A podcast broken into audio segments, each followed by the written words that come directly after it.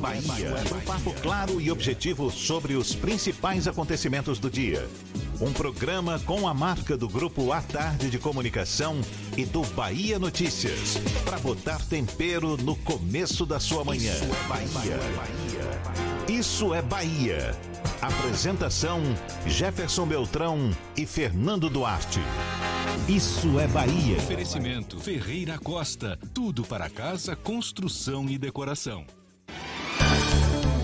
Que maravilha! Salve, salve, bom dia! Seja bem-vindo, seja bem-vinda! Estamos começando mais um Isso é Bahia e vamos aos assuntos que são destaque nesta quarta-feira, 13 de maio de 2020. Começa a valer hoje medidas mais duras para conter o avanço do novo coronavírus no bairro da Pituba, em Salvador. Bairros de Plataforma e Boca do Rio e a Avenida Joana Angélica registram 17 novos casos de Covid-19 em blitz de testagem rápida. Salvador tem mais de 64 mil queixas por furo de isolamento social. Prefeitura da capital vai distribuir cestas básicas a profissionais e artistas de cultura. Bahia registra mais 11 mortes por coronavírus e número chega a 225 em todo o estado. No sistema prisional, mais de 30 policiais penais já foram infectados, dois morreram. Com restrições, policlínicas retomam atendimento na Bahia. A Assembleia Legislativa do Estado aprova adiamento e redução do abono permanência para servidores públicos. Denúncias de violência contra a mulher aumentam 19% na quarentena em Feira de Santana. Incêndio atinge restaurante no bairro da Barra, em Salvador, mas ninguém fica ferido. Senado aprova suspensão de pagamentos do FIES durante a vigência do estado de calamidade pública no país. Assuntos que você acompanha a partir de agora no Isso é Bahia, programa recheado de informação com notícias, bate-papo, comentários para botar tempero no começo da sua manhã. Junto comigo nessa parceria, senhor Fernando Duarte. Bom dia! Bom dia, Jefferson. Bom dia, Paulo Roberto na operação, Rodrigo Tardio e Vanessa Correia na produção. E um bom dia para os nossos queridos ouvintes, alguns que seguem em quarentena, em isolamento social, mas também para aqueles que ainda precisam sair de casa, profissionais da área de saúde, da área de segurança, motoristas de aplicativo e de táxi, rodoviários, metroviários, as pessoas que atuam em supermercados, farmácias, pet shops e outros serviços essenciais. Sejam todos muito bem-vindos a mais uma edição do Isso é Bahia, com direito ao cheiro de café que Paulo Roberto traz para aqui para o estúdio junto com a bacia de chá. Ele toma chá e café simultaneamente. Com esse friozinho, esse café, claro que combina, mas ele não abre mão, não tem jeito. Olha, você nos acompanha também pelas nossas redes sociais. Tem o nosso aplicativo pela internet no atardefm.com.br. Pode também nos assistir pelo canal da Tarde FM no YouTube. Temos o portal à tarde também à sua disposição e ainda o Instagram do Grupo à Tarde. Estamos ao vivo por esses canais de comunicação para você também participar, enviar suas mensagens. Lembre aí, Fernando. WhatsApp no 71993111010 e também no YouTube e no Instagram. Mande a sua mensagem e interaja conosco aqui no estúdio. Tudo isso e muito mais a partir de agora para você.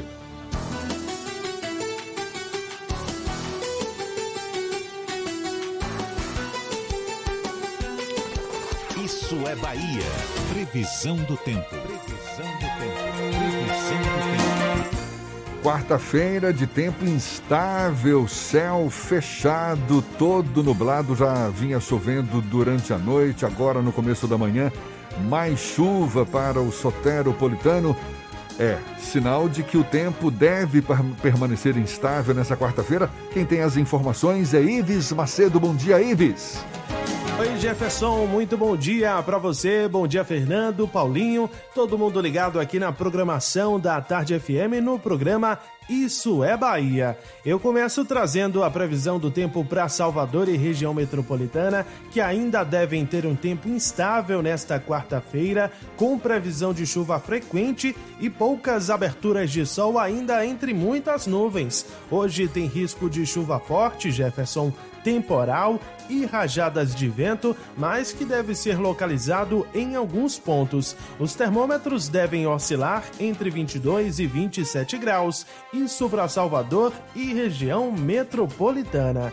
Dica do dia NexGuard: vassoura atrás da porta para se livrar de visitas indesejadas, para o seu cão se livrar de pulgas e carrapatos. Veterinários indicam NexGuard. São 30 dias de proteção. É contigo, Jefferson, eu volto já com a previsão do tempo para o interior do estado. Até já, Ives, aqui na Tarde FM 7 e 6.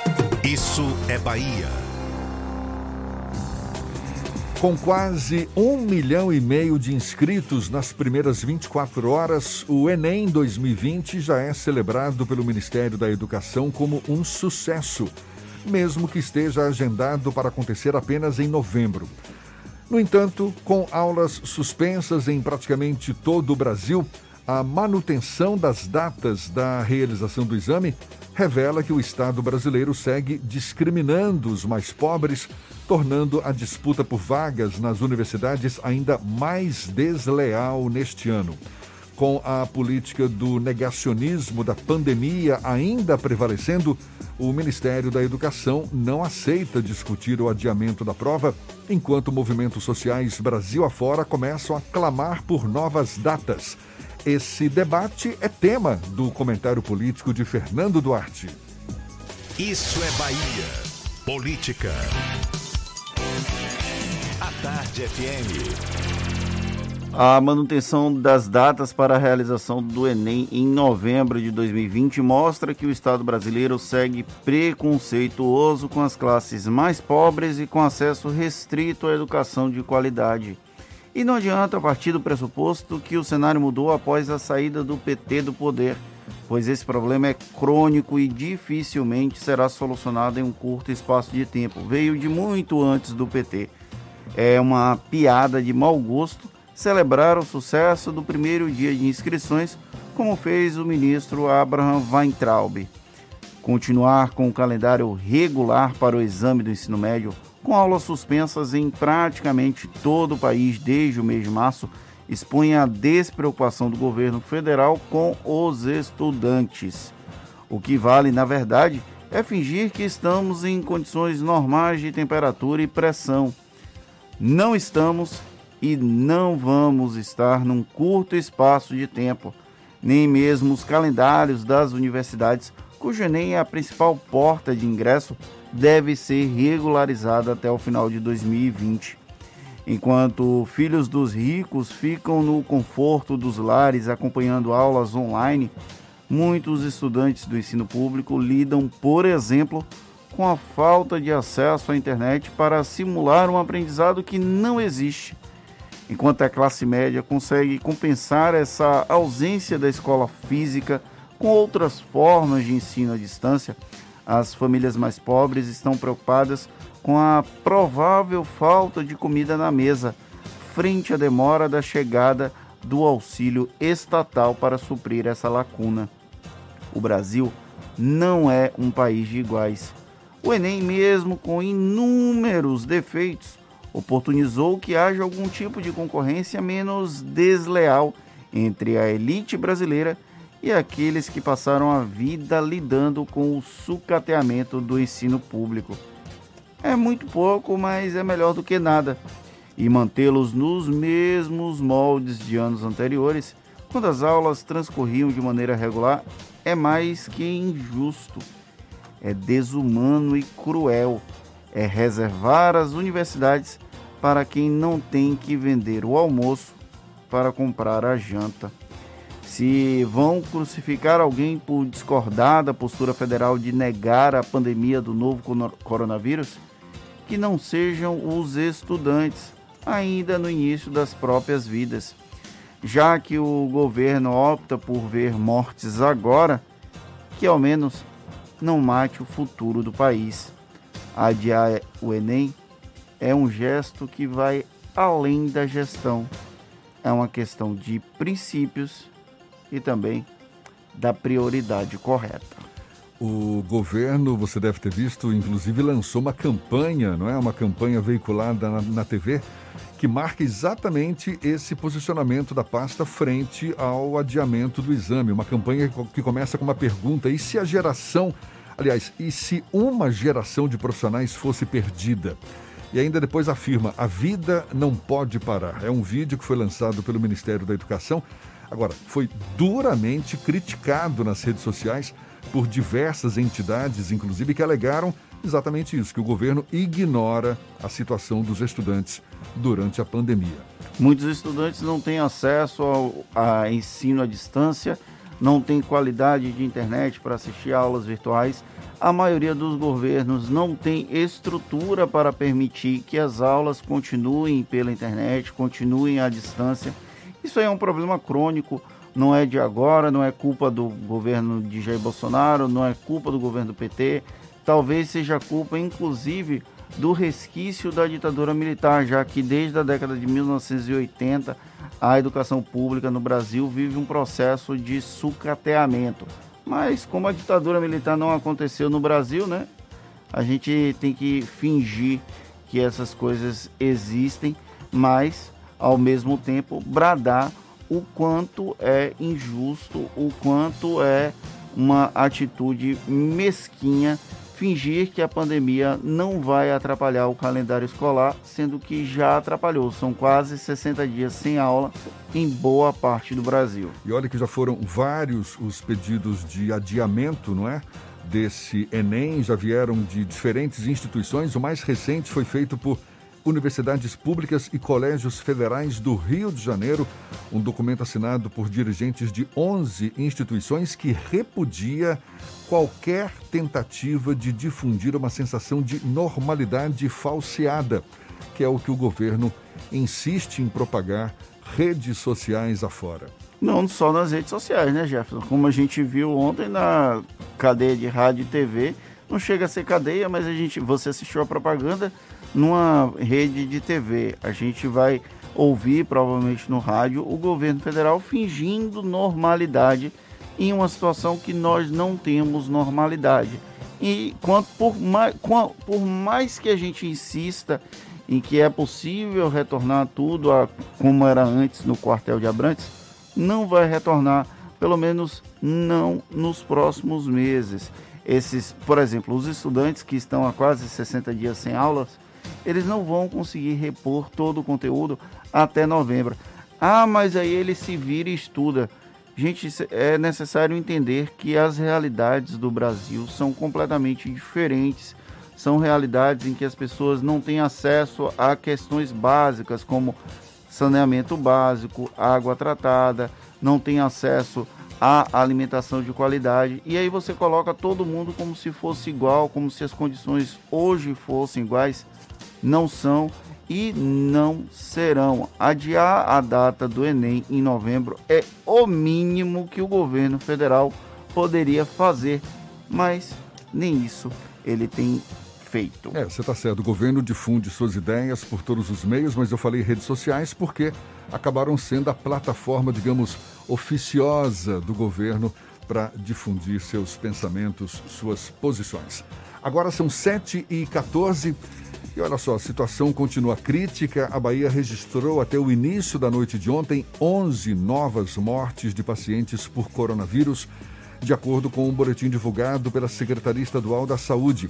A Bahia totaliza 6.204 pessoas contaminadas com a Covid-19, com 225 mortes, 11 a mais do que os números apresentados na última segunda-feira. O Brasil também, números chocantes, bateu novo recorde, agora com 881 mortes por Covid-19 em apenas um dia, totalizando 12.461 vítimas.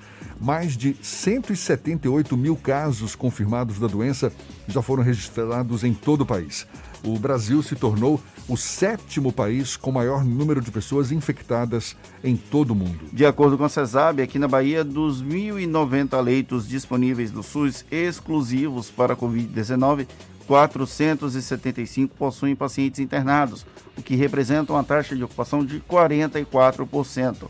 No que se refere aos leitos de UTI adulto e pediátrico, dos 462 leitos, 255 possuem pacientes internados, compreendendo uma taxa de ocupação de 55,2%.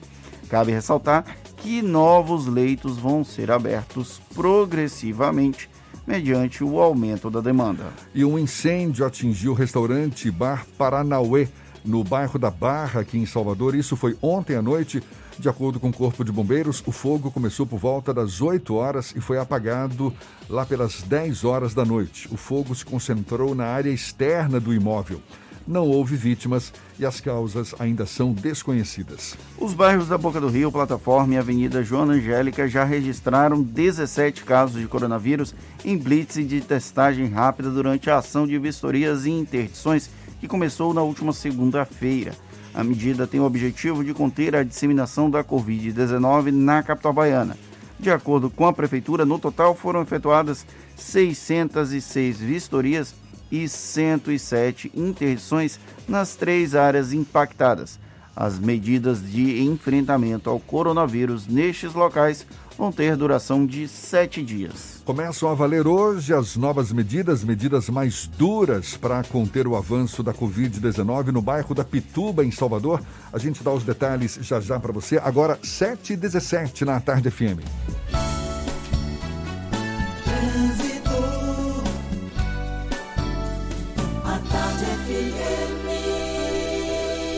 Oferecimento: Monobloco, Auto Center de portas abertas com serviço de leva e trás do seu carro. Quarta-feira, chuvosa, início de manhã com muita chuva aqui na capital baiana, pistas molhadas, motoristas com os faróis acesos, atenção redobrada. Temos informações valiosas para você que está ao volante. Cláudia Menezes está a postos. Bom dia, Cláudia.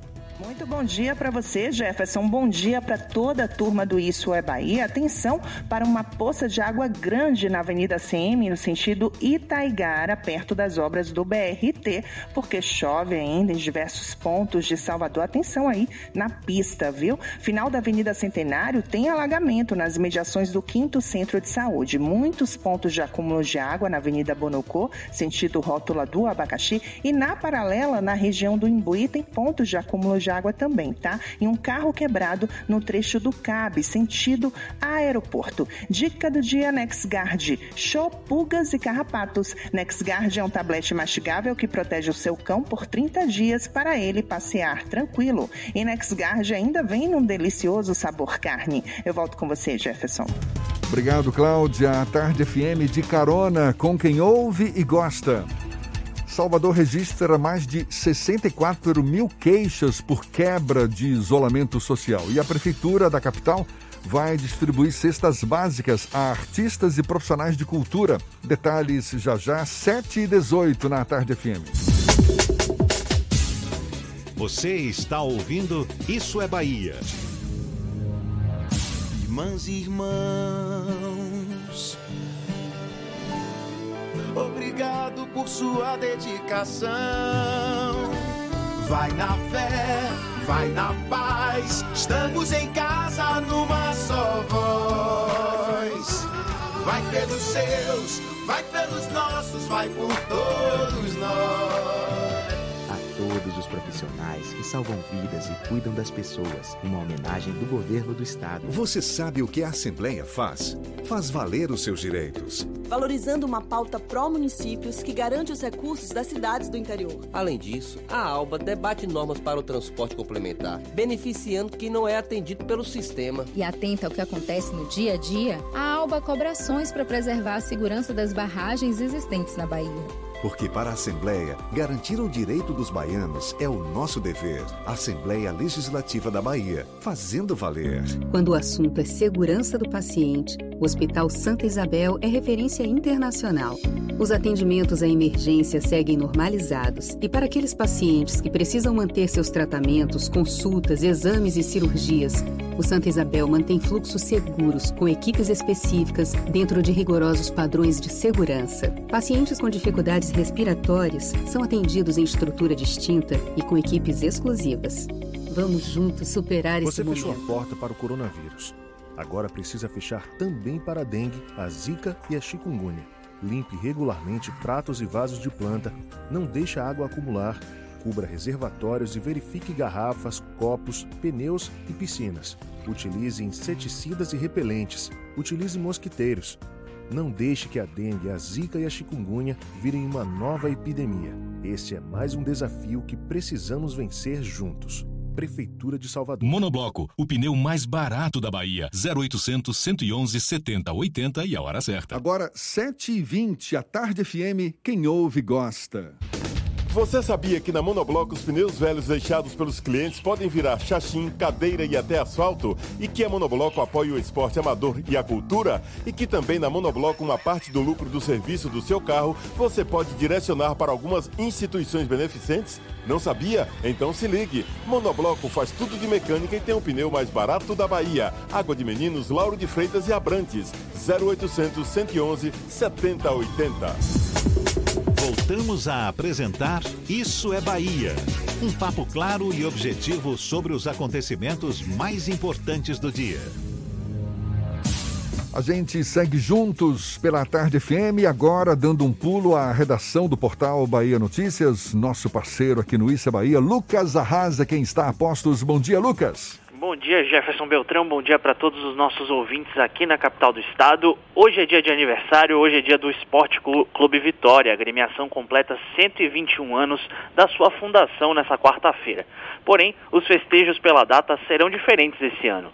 Não haverão abraços, apertos de mão e nem festas presenciais, em virtude da pandemia do novo coronavírus que suspendeu o futebol no mundo todo. Para a data não passar batido, o clube irá fazer celebrações virtuais ao longo do dia. E a Prefeitura de Santo Antônio de Jesus chamou atenção por conta de uma licitação nessa semana. O município do Recôncavo Baiano tentou adquirir os medicamentos cloroquina e hidroxicloroquina por meio de pregão eletrônico. Entretanto, a licitação foi declarada deserta no dia 30 de abril pela falta de interessados na venda do produto. O valor total da compra desses medicamentos estava estimado em mais de um milhão de reais. Lembrando que, apesar dos estudos científicos afirmarem que a cloroquina e a hidroxicloroquina não possuem eficácia no combate à Covid-19, essa foi a segunda vez sem sucesso que a Prefeitura de Santo Antônio de Jesus tentou comprar o medicamento defendido pelo presidente da República, Jair Bolsonaro, para o tratamento da Covid-19. Eu sou Lucas Arraes, falo direto da redação do Bahia Notícias para o programa Isso é Bahia. Vocês aí do estúdio. Valeu, Lucas. Agora, 7h22 e a partir de hoje começam a valer as novas medidas, medidas, medidas mais restritivas no bairro da Pituba, com o objetivo de diminuir a contaminação pela Covid-19 neste que é o bairro mais atingido da capital, com 78 casos registrados. Entre as principais diferenças das medidas adotadas em outros três locais de Salvador, o trânsito na Pituba está liberado. O calçadão na Orla está bloqueado desde as imediações da piscina olímpica até a chegada no novo centro de convenções. A medição da temperatura de quem circular pelo bairro vai ser aplicada, assim como reforçar as medidas de combate ao Aedes aegypti, que tiveram aumento na capital e no interior. O decreto de restrição na Pituba autoriza o funcionamento apenas dos estabelecimentos com atividades essenciais, como supermercados, farmácias, agências bancárias e lotéricas, repartições públicas e cartórios, bares e restaurantes que estejam funcionando em regime de delivery, serviço de saúde e clínicas veterinárias que prestam serviço ao serviço médico a animais. E mesmo com a adoção de medidas mais rígidas de isolamento social para conter o coronavírus em quatro bairros de Salvador, a cidade ainda ostenta números preocupantes de quebra de regras de, de, da, da quarentena. Segundo o Disque Coronavírus da Ouvidoria Geral do município, entre 16 de março e 11 de maio, o serviço recebeu mais de 137 mil reclamações, que resultaram em mais de 64 mil registros. Cajazeiras é o bairro que lidera o ranking de reclamações. A maioria das denúncias foi relacionada a funcionamento de bares e outros estabelecimentos que descumprem o decreto de fechamento do comércio. Além de Cajazeiras, os outros seis bairros no topo da lista de reclamações são Pernambués, Fazenda Grande do Retiro, Paripe, Liberdade, São Marcos e Itapuã. Destes, apenas Paripe não aparece entre os 20 bairros com mais casos confirmados da Covid-19. E a Prefeitura de Salvador vai distribuir mais de 2 mil cestas básicas para, as art... para artistas e profissionais de cultura cadastrados no município que vem sofrendo os impactos econômicos provocados pela pandemia. A ação vai acontecer de amanhã até sábado, das 8 da manhã às 2 da tarde, no Centro de Convenções. Para evitar aglomerações, a entrega dos alimentos vai ser feita conforme um cronograma definido a partir da letra inicial dos nomes dos beneficiários. A seleção dos artistas que vão receber os alimentos é feita a partir de um cadastro no site da Fundação Gregório de Matos até o próximo dia 30. Por causa da suspensão das aulas, suspensão provocada pela pandemia do novo coronavírus, os professores estão aí com um novo desafio, precisam lidar com a pressão, pressão da adaptação às ferramentas virtuais. A demanda requer preparar atividades para cumprir o conteúdo oferecido, manter alunos estimulados, estar disponível para esclarecer dúvidas certamente uma realidade nova e que ninguém esperava, uma vez que essa pandemia nos atingiu a todos de uma hora para outra. Pois é, tudo isso tem deixado esses profissionais mais sobrecarregados e as consequências disso a gente vai discutir um pouco agora com a psicóloga, doutora em saúde pública e coordenadora do Núcleo de Epidemiologia da Universidade Estadual de Feira de Santana doutora Tânia Araújo. Bem-vinda, professora. Bom dia a todos. Bom dia, é um prazer tê-la aqui conosco. Muito obrigado por aceitar o nosso convite. Como é que a senhora avalia essa nova realidade enfrentada pelos professores, uma realidade para a qual ninguém estava, digamos, 100% preparado, uma vez que essa pandemia nos pegou de surpresa a todos. Qual é o risco, por exemplo, de adoecimento mental dessa categoria? É, eu acho que antes da gente até falar do que, que acontece nessa epidemia, é bom a gente ter um pouco a ideia do processo de adoecimento que essa categoria vem vivenciando, que não é de hoje, né? Então, acho que isso é importante para a gente ter uma dimensão do que pode vir para frente e para a gente, de alguma forma, é, se organizar para atender né, é isso que a gente espera que aconteça um pouco mais à frente. A categoria dos professores é uma categoria que vem tendo problemas né, é, importantes na área mental, é, e isso, inclusive os dados oficiais das perícias médicas que analisa afastamento de professores, vem indicando há muito tempo, né?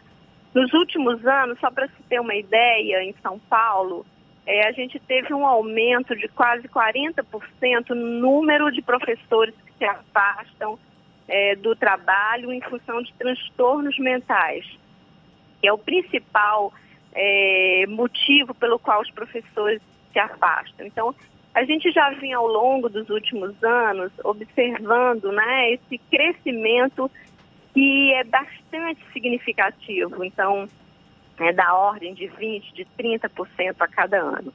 E agora a gente está vivendo essa nova situação que é desafiadora para todos nós, não é? E especialmente para os professores, isso tem sido um grande desafio, porque aliado né, a todo esse processo que a gente está vivenciando, que é coletivo, o trabalho chegou na casa, né? Então, é, com a, a necessidade de manter as atividades de ensino, os professores foram então tendo que é, fazer essas atividades em casa e utilizar ferramentas que muitas vezes nós não estamos, nós em geral não estamos preparados e utilizar isso como um instrumento de trabalho, né, para os processos educativos realmente foi extremamente desafiadora. Nós, uma comunicação, vocês que são jornalistas, vocês sabem a forma de se comunicar por esses veículos de informação é completamente diferente daquela que você faz numa sala de aula. Ah, não tenha dúvida. Então, os desafios são muito grandes e, e, e vão colocar aí, né, uma, a gente, infelizmente, pensa pelos relatos que a gente está vendo, não é só de é, utilizar essa ferramenta, né, que muitos realmente não têm esse, esse, esse treinamento, né, que é um treinamento, vocês bem sabem disso. A comunicação por essas vias exige um treinamento e quando você não tem esse treinamento, isso fica muito dificultado. Tem todas as questões de trazer né, a sala de aula para sua casa. Sua casa também não é um lugar é, adequado, não é? Você tem sua família, você tem seus, seus afazeres, então isso traz uma série de dificuldades e que a gente tem tido muitos relatos de intenso sofrimento mental e, portanto, é de fato muito preocupante. Acho extremamente importante que vocês estejam né, dando voz a essa preocupação, porque eu acho que ela é muito legítima. E a gente precisa estar preparado para enfrentar isso, porque em toda situação crítica como a que a gente está vivendo agora, a seguir a ela, a gente tem uma epidemia de adoecimento mental de uma forma geral. É isso que a gente tem acompanhado ao longo de todas as situações que a gente vivenciou, né? No Brasil, que é, é completamente novo para a gente, mas isso, né, essas epidemias elas já aconteceram em outros lugares e o que se espera que após né, o controle da doença infecciosa, a gente tem uma epidemia de adoecimento mental e a situação específica dos professores tem que ser vista aí com muito cuidado, porque é mesmo preocupante. A senhora fala que é uma situação que os professores já vêm enfrentando, independentemente dessa pandemia. Imagino que por conta da carga horária sobrecarregada, o estresse do dia a dia, enfim transtornos mentais, problemas que os professores já vêm enfrentando e agora se agravam por conta dessa nova realidade, esse novo desafio. E a senhora levanta exatamente essa questão, que é preciso estar preparado para lidar com essa situação. E como se preparar para, no mínimo, amenizar um pouco esses efeitos? Bom, eu acho que a primeira coisa importante é a gente ter essa clareza de que esse momento ele coloca esses desafios para nós, né? Para os pais que também estão enfrentando né, essa situação de ter as crianças em casa e ter que acompanhá-las. Então, minimamente a gente já tem a ideia de como é de fato é, situações né, de o ensino-aprendizagem ele é, uma, ele é uma situação dinâmica e que exige muito preparo de todos nós, né? Então, acho que os pais estão tendo um pouco desse, dessa ideia né, de como é esse processo. Então, como é que a gente vai se preparar? Eu acho que, primeiro, é, essa, essa vivência né, de, de, da escola em casa talvez traga um pouco de, do dimensionamento para a sociedade da importância e do valor do professor, né? Então, eu acho que ter esse acolhimento social, eu acho que ter esse reconhecimento social do, do valor que o professor tem numa sociedade, para estruturar essa sociedade, para preparar essa sociedade para os desafios que ela enfrenta, como esse que a gente está enfrentando agora, eu acho que isso é um, é um fator importante. Então, é, especialmente, eu acho que a mídia tem um fator importante nisso daí, não é? Na medida que ela vai resgatando, de fato, esse reconhecimento social que o professor precisa ter.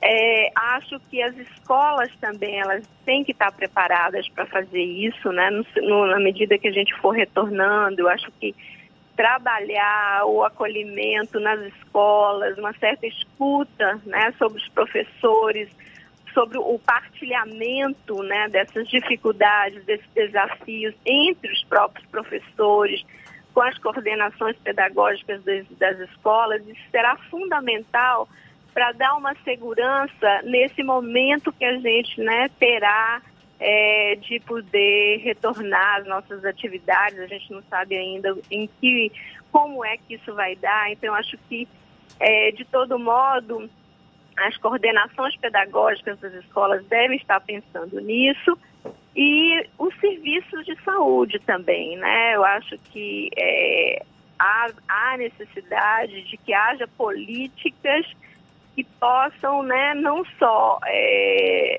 cuidar daqueles que realmente fiquem doentes, mas que também promovam políticas que possam trabalhar a promoção da saúde é, mental, de forma que a gente esteja preparado para trabalhar na prevenção e, no caso, também no atendimento. Né? A gente tem um grande problema é, de uma forma geral, é, no atendimento às pessoas com transtornos mentais. Então, eu acho que os governos eles têm que estar atentos né, no nível municipal, no nível estadual e federal, para poder, de alguma forma, criarem uma, uma rede de atendimento onde as pessoas possam ser atendidas, né? É, isso, aqui na Bahia nós temos um programa, o um programa de valorização do professor, que uh, ele tem uma rede multidisciplinar que tem acompanhando é, as escolas, né, os professores, tentando dar conta dessa demanda, mas ainda é um, é um serviço muito limitado. Eu acho que também deveria se ampliar, pensar em se ampliar essa, essa experiência super interessante que a Bahia tem, que é inédita, que é desse programa de valorização de professor, de modo que esse programa possa ser capilarizado nesse momento de retorno aí para a gente é, tentar minimizar o máximo possível os efeitos dessa pandemia de adoecimento mental que a gente espera que ocorra em breve. Professora, uh, quais são as estratégias que os profissionais podem utilizar nesse período já que a gente sabe de uma estrutura deficitária de suporte, de acolhimento, de apoio, que estratégias os profissionais podem utilizar para tentar mitigar os efeitos negativos desse futuro é, obscuro do, de doenças psicológicas por conta da pandemia? Pronto, esse, é, ótima pergunta. Eu acho que isso aí é uma coisa fundamental primeira coisa é o professor, o próprio professor, ele precisa ficar atento aos seus limites, né?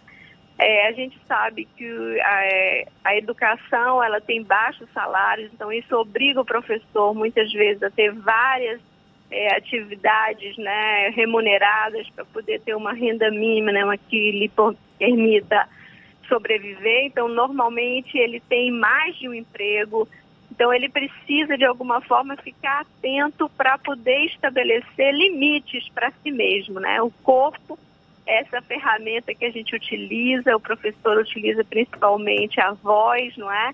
Então, ele precisa ficar atento de que esse, tem limites, né?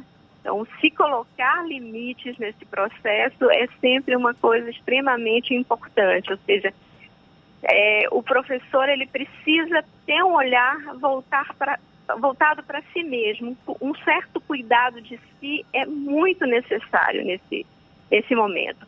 A outra questão é que como o trabalho né, está em casa, agora o trabalho está totalmente em casa, ele precisa ter horários também, né? Horários que ele vai trabalhar, horários que ele vai descansar, horários que ele vai relaxar, horários que ele vai dormir, não é? Então eu acho que isso é sempre importante. E como de alguma forma a gente tem nesse período uma, uma atividade laboral mais intensificada, às vezes estabelecer períodos uh, que ele possa simplesmente né, parar um pouquinho, alongar o corpo, levantar, não é? Então eu às vezes estou falando aqui que é, o celular é um grande aliado nesse momento, né? Porque ele tem ele tem um temporizador que é bom às vezes você ajustar ele para de tempos em tempos ele tocar e você né, dar, respirar, se esticar, é, enfim, eu acho que são estratégias que você deve utilizar para que você não faça o trabalho se tornar a única coisa que a gente está fazendo durante é, esse período, né? Acho que as muitas atribuições, os desafios que a gente já conversou, eles acabam atuando no sentido de que o trabalho começa a tomar conta de todas as nossas atividades durante o dia, né? A gente acorda e já está no nosso local de trabalho.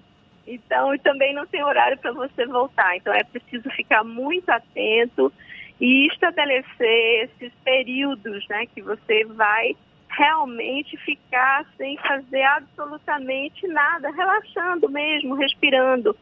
É para a economia psíquica esse tempo, né, que você passa é, sem uma atividade produtiva, ela é extremamente importante para garantir o equilíbrio mental, o nosso funcionamento mental é, equilibrado, perfeito, ele precisa disso, ele precisa de momentos onde você não esteja ocupando né, é, o seu tempo com uma atividade produtiva. Então, parar um pouco, isso é extremamente importante para a sua economia psíquica e é isso que vai te dar energia vital para que você possa fazer as atividades que você precisa fazer. Então, o professor, nesse momento, ele tem que estar tá cuidando de si. Isso é uma coisa importantíssima. Não mantenha atividade, longas jornadas de trabalho, sem períodos de relaxamento, sem períodos de alongamento no corpo. Né? Os problemas osteomusculares também são problemas muito comuns entre os professores. Então é preciso ter essas, esse olhar aí para uma certa prevenção. E isso o professor ele deve fazer aí na, na sua casa, o máximo que ele puder. Isso é que vai garantir ele mantenha a produtividade para os outros períodos aí do dia e para vencer esses desafios que estão colocados para nós. Esse cuidar de si que a senhora sugere, certamente super bem-vindo. Agora, eu já ouvi relatos de professores que afirmam que estão trabalhando sete dias por semana, sem folga, sem recomposição da saúde física e mental e ainda sofrendo pressão das escolas para produzir vídeos, o que me parece isso não é, inclusive, nem permitido, não é pressão das escolas para produzir vídeos. Como lidar com essa situação também, uma vez que a gente pode imaginar, nem todos os gestores das escolas estão atentos a essa questão? Bom, esse é um outro aspecto também extremamente importante, né? É que os professores, eles precisam estar conectados uns aos outros, não é? Então, acho que tem muitas questões que estão no âmbito individual, que é isso aí que a gente conversou, mas tem muitas ações que elas dependem de um plano coletivo, elas dependem de uma ação coletiva, né? Então, eu acho que isso aí é extremamente importante é, que os professores eles possam estar fazendo essa essa união, né, essa, essa conversa, esse movimento, acho que importantíssimo também é, a atuação dos sindicatos, né, de todas as categorias de trabalhadores, eu acho que é, se inserir nesse, no sindicato, é, para fazer parte né, da vida do sindicato é uma forma que a gente tem para poder, de alguma forma, criar né, uma, uma, uma forma de se contrapor a, a, esses excessos, né? Isso aí que você disse é uma coisa importantíssima e tem ocorrido muito, não é? De que agora o professor ele, ele tem que fazer várias atividades que sequer são realmente, né? atividades, digamos assim, é, inerentes à, à, atividade docente, que é produzir todo esse material aí sem, sem muitas vezes sem recurso. É bom também a gente lembrar, não é? A gente fala, por exemplo, na rede pública que os, os alunos muitas vezes eles não têm os instrumentos é, que podem é, acessar a internet e participar ativamente né, das atividades de é, de ensino, muitas vezes também isso é um problema para os professores, né? Então, muitas vezes os professores também não têm eles próprios esses instrumentos novos que estão sendo exigidos. Então, eu acho que também tem que haver uma regulação do poder público é, com relação a isso, né? Acho que a gente tem, tem que colocar limites, às vezes, a essas demandas, né? é, que são colocadas para os, para, os, para os professores, porque muitas vezes esses, esses instrumentos eles não estão dados, né? Então, se você tem que fazer um vídeo, muitas vezes você precisa de instrumentais que você não tem ali na sua casa, não faz parte do, daquilo que normalmente são suas ferramentas de trabalho. Então, eu acho que duas coisas são importantes para isso, né? Uma união dos trabalhadores, dos professores, né? Que eles possam de alguma forma se unir. Eu acho que o sindicato é uma é um mecanismo muito importante para poder garantir de alguma forma né, é, limites para isso, mas o poder público também ele tem que intervir aí para de alguma forma regular essas relações para que não haja abuso é, nas demandas que se coloca hoje para os professores. A gente agradece a doutora Tânia Araújo, psicóloga, doutora em saúde pública, também coordenadora do Núcleo de Epidemiologia da Universidade Estadual de Feira de Santana. Muito obrigado pelos seus esclarecimentos, doutora Tânia. Um bom dia para a senhora. Bom dia, eu que agradeço. Acho que é importantíssimo que se abra esses é, essas possibilidades né, para que esse personagem tão importante na sociedade, que são os professores, sejam reconhecidos, que nosso olhar de preocupação sobre né, essa situação que a gente é, poderá viver, elas sejam antecipadas e a gente possa, de fato, é, promover né, é, situações onde a escola seja um lugar de trocas, é, de produção de vida, de saúde, de conhecimento, né? Então, eu acho que muito importante que esses espaços se abram para discutir a valorização do professor. É uma categoria, sim, que merece o nosso respeito, o nosso cuidado, que esse papo todo aqui tenha servido para os gestores públicos pensarem em novas políticas públicas, sim, voltadas para os professores, especialmente agora em tempos de pandemia. Essa conversa toda, a gente lembra, vai estar disponível logo mais nas nossas plataformas no YouTube, Spotify, iTunes e Deezer. Agora, 7h47 na Tarde FM.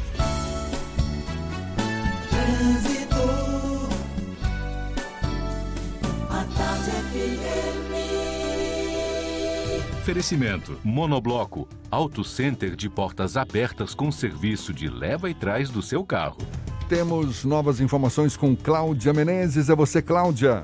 Volto, Jefferson, com mais informação. Atenção, você motorista que vai passar pela região da Barra. A árvore continua caída lá na rua Doutor João Pondé, bloqueando a via e o local está sem energia elétrica. Tem pontos de alagamento na região de Lauro de Freitas, porque chove muito na região metropolitana, no centro de Lauro, na rua Amaurílio Tiago dos Santos, no final da Avenida Luiz Tarquinho, sentido Estrada do Coco, e na rua Doutor Gerino de Souza Filho também. Experimente Experimente os novos queijos cremosos Veneza no sabor cheddar e ervas finas. Cremoso, saboroso e sem amido. É a diferença no seu lanche. Saiba mais em arroba Veneza Lácteos em nossas redes sociais. Volto com você, Jefferson. Obrigado, Cláudia. A Tarde FM de carona com quem ouve e gosta. Bahia registra mais de 30 policiais penais infectados por Covid-19. Dois morreram Detalhes já já para você, a Tarde FM 748. Você está ouvindo Isso é Bahia.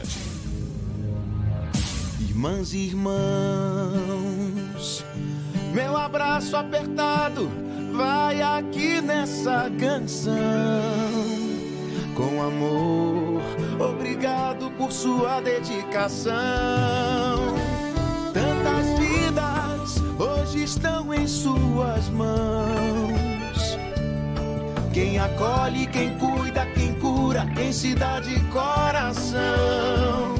Você que encara essa luta na rua, não se sinta só. Pois nada vale mais do que a vida, ela é o bem maior. Vai na fé, vai na paz, estamos em casa numa só voz.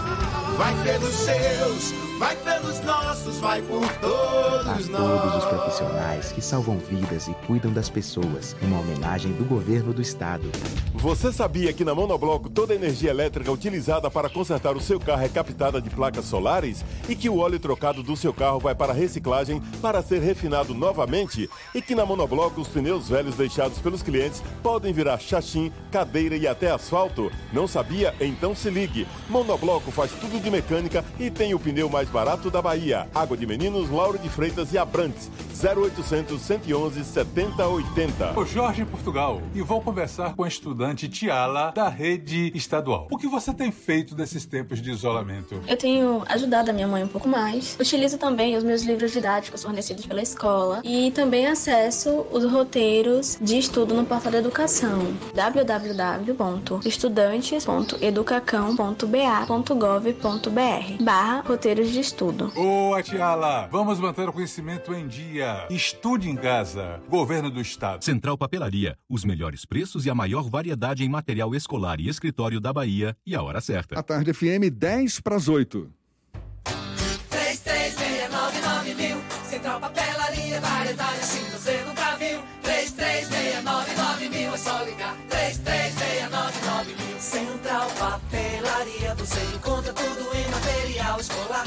Tudo pro seu escritório, variedade fácil de estacionar. 3369 Ligue 3369 mil, a maior variedade em material escolar e de escritório. Central Papelaria Lauro de Freitas. 3369 mil. Voltamos a apresentar Isso é Bahia. Um papo claro e objetivo sobre os acontecimentos mais importantes do dia. Já já tem as dicas da Marcita. Para você que está de quarentena, não é? Não pode ir para shows, teatro, mesmo assim a gente tem dicas legais para você já já. Primeiro vamos à redação do Portal à Tarde. Thaís Seixas também tem novidades para gente. Bom dia, Thaís. Bom dia, Jefferson. Bom dia, Fernando. E a você que acompanha o nosso programa. O prefeito Assemineto e o governador Rui Costa desaprovam a medida do governo federal que inclui as academias de ginástica, barbearias e salões de beleza na lista de atividades essenciais. No portal à tarde você vai ver que empresários das áreas afetadas concordam com a suspensão das atividades e afirmam que ainda não é o momento de retomar o atendimento presencial. O prefeito Assemineto disse que, para ele, o decreto presidencial não tem valor. Já o governador Rui Costa enfatizou que as medidas restritivas serão mantidas, respeitando critérios científicos mundiais. E a queda de uma árvore de médio porte deixa o trânsito interditado na entrada da rua Doutor João Pondé, transversal da Avenida Princesa Isabel, na Barra. O tempo chuvoso é apontado como causa do incidente, que aconteceu por volta de três e meia da manhã. Com a queda, os galhos atingiram a fiação, deixando os prédios da região sem energia elétrica. Técnicos da Coelba estão no local para regularizar a situação, com prazo para o fim da manhã, porque aguardam a retirada da árvore. Moradores entraram em contato com o DISC 156 e estão esperando a chegada da Defesa Civil de Salvador. Essas e outras notícias estão no portal atarde, atarde.com.br. Vamos ouvir agora as dicas da Macita. Shows, dança, teatro, música, diversão. Ouça agora as dicas da Marcita com Márcia Moreira.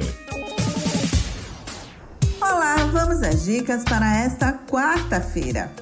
O cantor e compositor João Bosco libera nesta sexta-feira nos aplicativos de música o álbum Abricó de Macaco, que sai pela Som Livre MPB Discos. O novo trabalho do violonista vem também em DVD, produzido em parceria com o Canal Brasil. Das 16 canções que compõem o álbum, duas são inéditas e ambas compostas em parceria com o filho Francisco Bosco. Mas, apesar de regravadas, as canções ganharam nova roupagem e som como música nova. Hoje, o Canal Brasil exibe em primeira mão o DVD Abricô de Macaco no programa Faixa Musical às 6 da tarde, com reapresentações dias 14 e 15 de maio. E Aldir Blanc é o homenageado na segunda edição do Toca Festival da Canção 2020, festival de música realizado pela Sarau Agência que estreou em 2018 e que volta esse ano em formato online, com premiações em dinheiro para os finalistas. As inscrições para a primeira etapa do concurso, que é de composições inéditas, já estão abertas. Cada participante pode escrever apenas uma canção inédita própria, com ou sem parceiros, e cada composição só poderá ser inscrita uma vez. A canção deverá ser em português e a temática é livre. Inscrições no site Festival da Canção 2020. E hoje, às 7 da noite, eu faço uma nova live no Instagram do Dicas da Marcita. Dessa vez eu converso com a atriz e produtora cultural Selma Santos sobre o tema Caminhos para a Produção Cultural em Tempos de Pandemia. Aguardo vocês!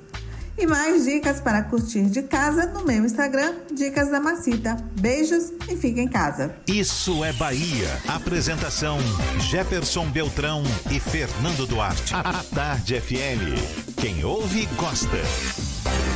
Subiu para 31 o número de servidores do sistema prisional baiano infectados pelo coronavírus. O levantamento de casos confirmados foi atualizado ontem. De acordo com a Secretaria de Administração Penitenciária e Ressocialização, destes funcionários, 26 foram afastados de imediato para que possam cumprir o período de quarentena de duas semanas. Já outros três estão curados e dois não resistiram, acabaram morrendo por causa da Covid-19. E olha que dado assustador, o número de denúncias de casos de violência contra a mulher em Feira de Santana aumentaram 19% na quarentena, segundo informações da Polícia Militar. A unidade especializada em crimes que envolvem agressão contra a mulher recebeu entre 13 de março e 20 de abril deste ano o período do início da quarentena e isolamento social, 637 chamadas de situações envolvendo violência e, no mesmo período de 2019, foram registrados apenas, apenas não, mais 535. Agora, 7h56. Isso é Bahia. Economia. A Tarde FM. Bom dia, Jefferson. Bom dia, Fernando. Bom dia, queridos ouvintes da rádio A Tarde FM. Ontem, o índice Bovespa fechou em 77.800 pontos, com queda de menos 1,5%, que foi intensificada no final do dia com os investidores indo às vendas devido ao possível vídeo que prova que o presidente da República, Jair Bolsonaro, teria associado a troca do superintendente da Polícia Federal no Rio de Janeiro à necessidade de proteger a sua família. Enquanto o dólar fechou em alta de 1%, fechando o dia a R$ 5,88 fechando novamente no mais alto patamar nominal da história. E para hoje, o foco do investidor fica na divulgação do indicador sobre a atividade econômica brasileira, desta vez referente às vendas do varejo em março. Eu sou Nicolai Eloy, sócio da BP Money, a nova plataforma educacional da BP Investimentos. E para maiores informações, nos acompanhe no Instagram, bpmoney.com.br. Isso é Bahia.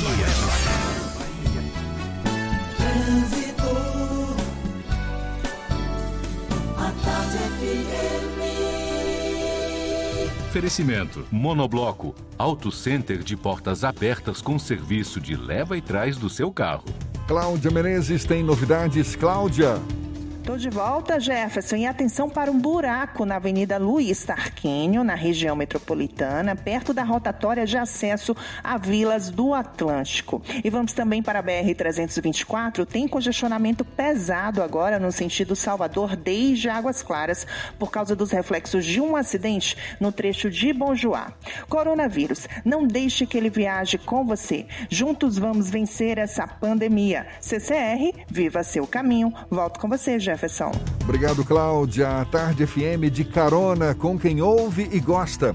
Intervalo e a gente volta já já para falar para toda a Bahia, 7h58 na Tarde FM. Você está ouvindo Isso é Bahia. Irmãs e irmãos, meu abraço apertado vai aqui nessa canção com amor. Obrigado por sua dedicação. Tantas vidas hoje estão em suas mãos. Quem acolhe, quem cuida, quem cura, quem se dá de coração. Você que encara essa luta na rua, não se sinta só. Pois nada vale mais do que a vida, ela é o bem maior. Vai na fé, vai na paz, estamos em casa numa só voz. Vai pelos seus, vai pelos nossos, vai por todos A todos nós. os profissionais que salvam vidas e cuidam das pessoas, uma homenagem do governo do estado. Você sabe o que a Assembleia faz? Faz valer os seus direitos. Lutando para evitar a saída da Petrobras e manter empregos e investimentos no Estado. Também cria políticas que valorizam as mulheres, os negros, o público LGBT e a oferta de uma educação de qualidade para indígenas. E ainda dão prioridade de matrícula em escolas públicas às crianças filhas de vítimas de violência doméstica. Porque para a Assembleia, garantir o direito dos baianos é o nosso dever. Assembleia Legislativa da Bahia, fazendo valer. Quando o assunto é segurança do paciente, o Hospital Santa Isabel é referência internacional. Os atendimentos à emergência seguem normalizados e para aqueles pacientes que precisam manter seus tratamentos, consultas, exames e cirurgias, o Santa Isabel mantém fluxos seguros com equipes específicas dentro de rigorosos padrões de segurança. Pacientes com dificuldades respiratórias são atendidos em estrutura distinta e com equipes exclusivas. Vamos juntos superar esse momento.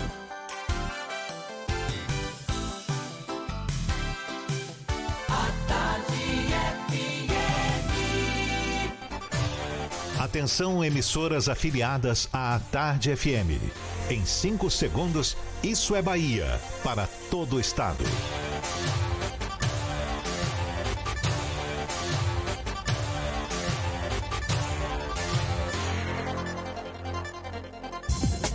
No ar, isso é Bahia. Informação com a marca do Grupo A Tarde e do Bahia Notícias. Política, segurança, saúde, cidadania. Isso é Bahia. Apresentação: Jefferson Beltrão e Fernando Duarte. A Tarde FM. Quem ouve, gosta. Que maravilha! Salve, salve! Bom dia! Seja bem-vindo, seja bem-vinda! A partir de agora, Isso é Bahia em rede com emissoras de todas as regiões do estado. E vamos aos assuntos que são destaque nesta quarta-feira, 13 de maio de 2020. Começam a valer hoje medidas mais duras para conter o avanço do coronavírus no bairro da Pituba, em Salvador. Bairros de Plataforma e Boca do Rio e Avenida Joana Angélica registram 17 novos casos de Covid-19 em blitz de testagem rápida. Bahia tem mais 11 mortes por cor coronavírus e número chega a 225 em todo o estado.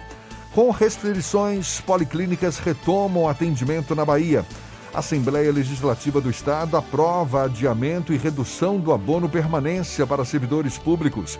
Denúncias de violência contra a mulher aumentam 19% na quarentena em Feira de Santana. Senado aprova a suspensão de pagamentos do FIES durante a vigência do estado de calamidade pública no país. Isso é Bahia, programa recheado de informação. Temos aqui notícias, bate-papo, comentários para botar tempero no começo da sua manhã. Junto comigo neste clima de quarta-feira, São Fernando Duarte. Bom dia! Bom dia, Jefferson. Bom dia, Paulo Roberto na operação, Rodrigo Tardio e Vanessa Correia na produção. E um bom dia para as nossas queridas emissoras parceiras e afiliadas. A Itapuí FM de Tororó, Eldorado FM de Teixeira de Freitas, RB Líder FM de Rui Barbosa, Serrana Líder FM de Jacobina, Baiana FM de Itaberaba, 93 FM de Jequié, Interativa FM de Itabuna, Ativa FM de Eunápolis, Cultura FM de Paulo Afonso, Líder FM de Irecê e Cidade FM de Luiz Eduardo Magalhães. Sejam todos muito bem-vindos a mais uma edição do Isso é Bahia. A gente lembra, você nos acompanha também pelas nossas redes sociais. Tem o nosso aplicativo à sua disposição. Pela internet é só acessar a tardefm.com.br.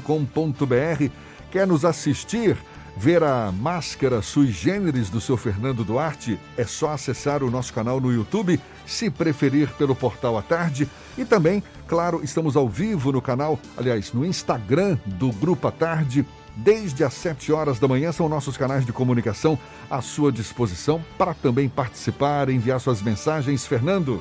WhatsApp no 71993111010 e também no YouTube e no Instagram.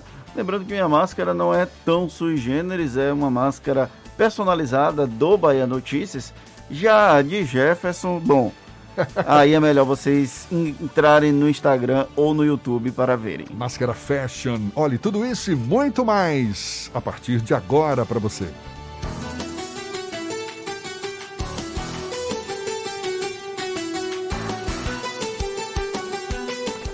Isso é Bahia. Previsão do tempo. Previsão do tempo. Previsão do tempo. A quarta-feira amanheceu com tempo instável, mais um dia de tempo instável aqui na capital baiana.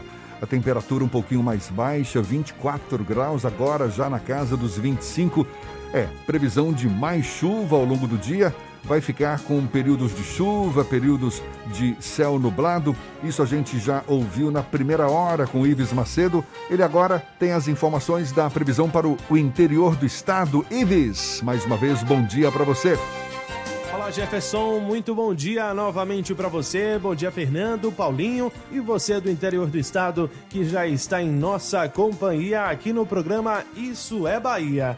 E eu começo a nossa viagem pelo interior do estado trazendo a previsão do tempo para a cidade de Itororó, que deve ter sol com algumas nuvens. Agora de manhã chove rápido durante o dia e a noite, mínima de 19, máxima de 29 graus. Vamos agora para a cidade de Luiz Eduardo Magalhães. Na cidade o tempo é de sol com algumas nuvens e não chove nesta quarta, mínima de 20, máxima de 34 graus. Dica do dia NexGuard. O seu cachorro busca a bolinha na grama e esconde as coisas na terra? Então ele precisa de NexGuard, o tablete mastigável que protege 30 dias contra pulgas e carrapatos. É contigo, Jefferson. Eu volto amanhã com mais informações do tempo. Tá combinado, Ives, aqui na Tarde FM 8 e 6. Isso é Bahia. Muita expectativa em torno das investigações sobre a suposta interferência política do presidente Jair Bolsonaro no comando da Polícia Federal após a demissão do então ministro da Justiça e Segurança Pública, Sérgio Moro. Ontem, a exibição da reunião ministerial do dia 22 de abril, onde teria acontecido a pressão pública para que a Superintendência da Polícia Federal no Rio de Janeiro fosse substituída, criou um ambiente de tensão em Brasília, com os dois lados contando vantagem. O depoimento dos ministros Augusto Heleno, Braga Neto e Luiz Eduardo Ramos também agitou os bastidores. Até aqui, apenas os depoimentos tiveram algum tipo de nível de publicidade oficial. O vídeo segue sob sigilo e o ministro Celso de Mello ainda não decidiu se o tornará público ou não. O assunto é o principal destaque na edição de hoje do Jornal à Tarde, assunto que você pode acompanhar também pelo Portal à Tarde e é tema do comentário político de Fernando Duarte. Isso é Bahia. Política. Tarde FM. O dia de ontem foi marcado por uma série de tensões, especialmente sobre a divulgação ou não desse vídeo da reunião ministerial do dia 22 de abril.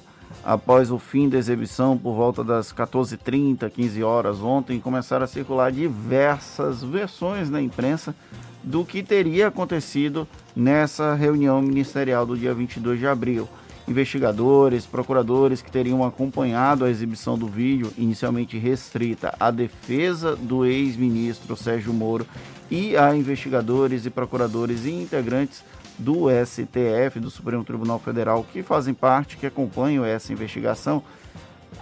Para alguns é a bala de prata do Sérgio Moro contra o presidente Jair Bolsonaro. Eu já vi versões, inclusive, de que a reunião realmente tem despautérios mas nada que venha ter algum tipo de impacto extremamente negativo para o presidente da República, Jair Bolsonaro. Segundo as pessoas que ouviram, foi uma reunião que, como acontece, né? As pessoas se sentem confortáveis para falar absurdos. E aí, entre os absurdos que foram ditos, estariam a defesa da prisão de ministros do STF, a defesa de prisão de governadores e prefeitos e, eventualmente, a questão da substituição da segurança em, no Rio de Janeiro. Essa, inclusive, é a principal argumentação do presidente Jair Bolsonaro. Ele diz que, quando ele fala mudanças na segurança do Rio de Janeiro, ele fala sobre mudanças na segurança da família dele no Rio de Janeiro. É, e isso não teria um impacto na Polícia Federal nem no Ministério da Justiça, mas sim no Gabinete de Segurança Institucional. E aí tem aquele duelo de versões. Independente do que vira, vier a acontecer com o vídeo da reunião, se esse vídeo vai vir a público ou não, o que nós precisamos ter a noção é que o vídeo ele pode até ter um impacto jurídico do ponto de vista da conclusão do inquérito. Se por um acaso a Procuradoria-Geral da República decidir fazer uma denúncia contra o presidente da República, isso aí é algo ainda bem nebuloso, porque, primeiro, o Augusto Aras até agora não se mostrou predisposto a fazer uma denúncia contra o presidente Jair Bolsonaro. Segundo, para que a denúncia vá à frente, é necessário que o governo não tenha 172 votos no Congresso Nacional, na Câmara dos Deputados, mais precisamente porque para dar prosseguimento à denúncia é necessária a autorização de dois terços da Câmara. Então, independente do resultado jurídico do inquérito, é necessário o julgamento político da continuidade ou não desse inquérito.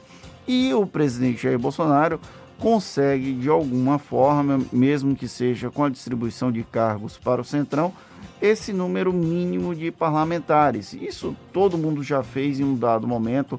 Quando a ex-presidente Dilma Rousseff sofreu o processo de impeachment, por exemplo, havia uma articulação até os 49 minutos do segundo tempo para tentar manter, ter a quantidade mínima de votos para que Dilma permanecesse no poder.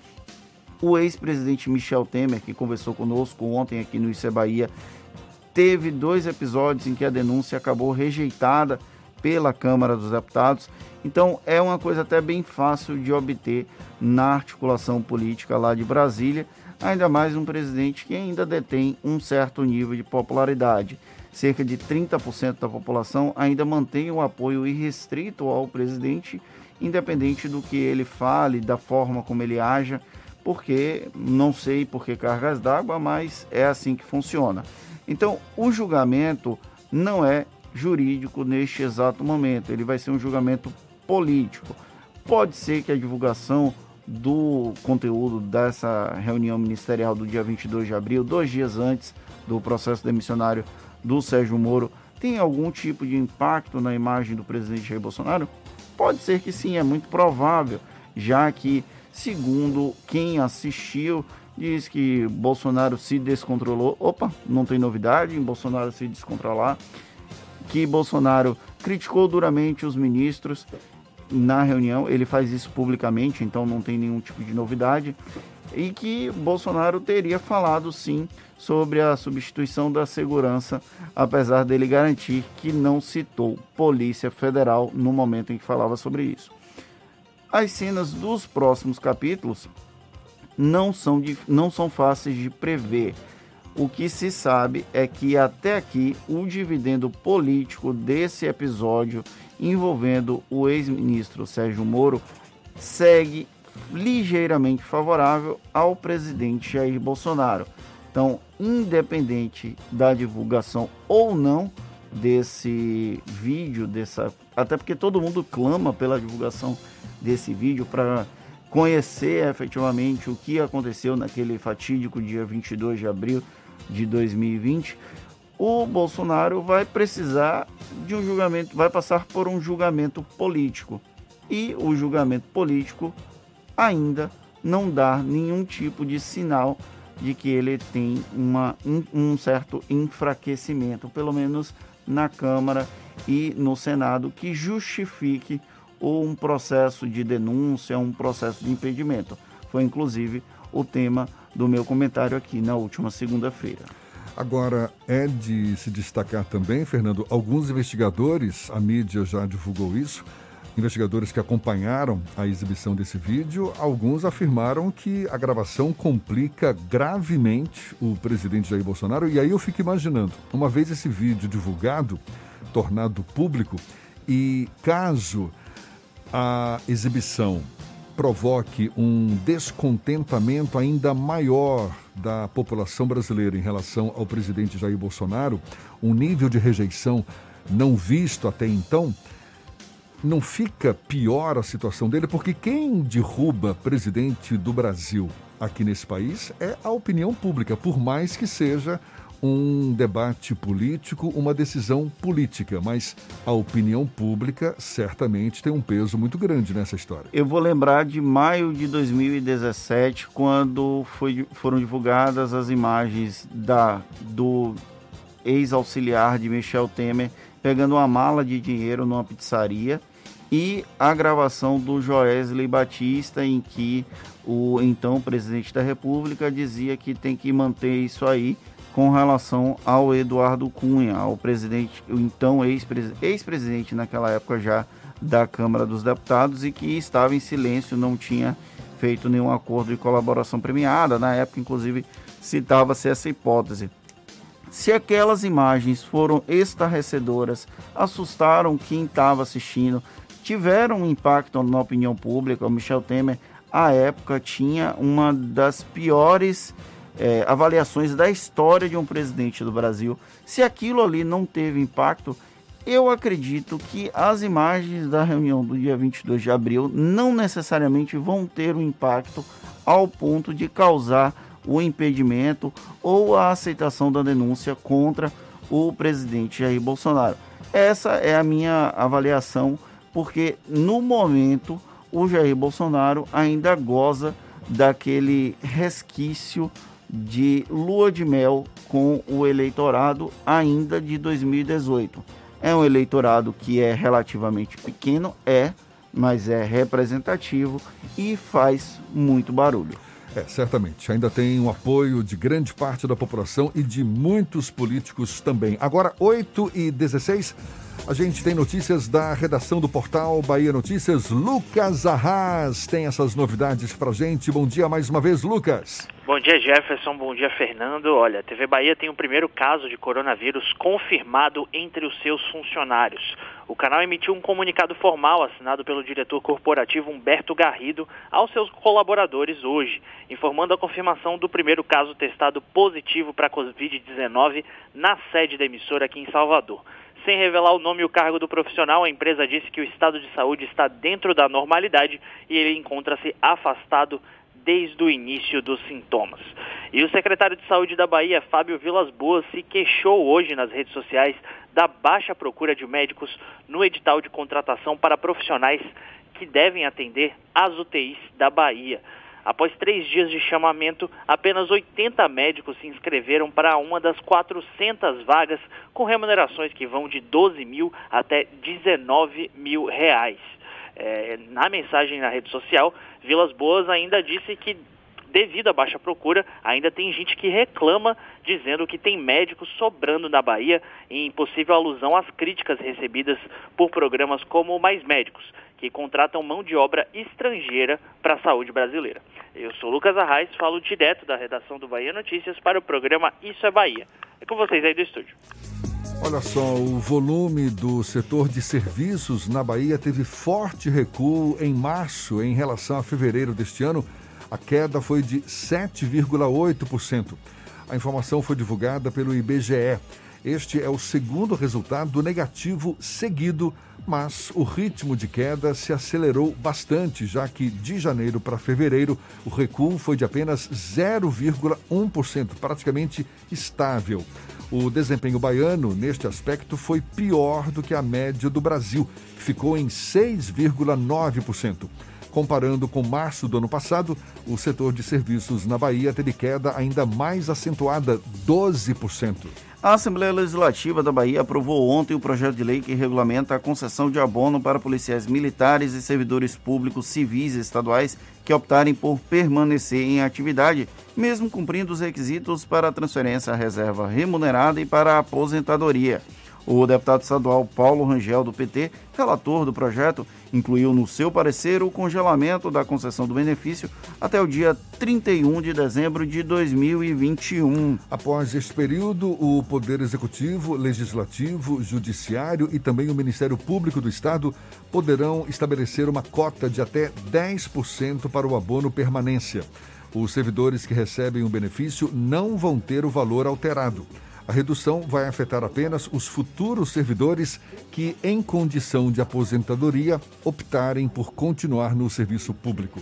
Agora, 8 e 19 a gente começa o nosso giro pelo interior do estado.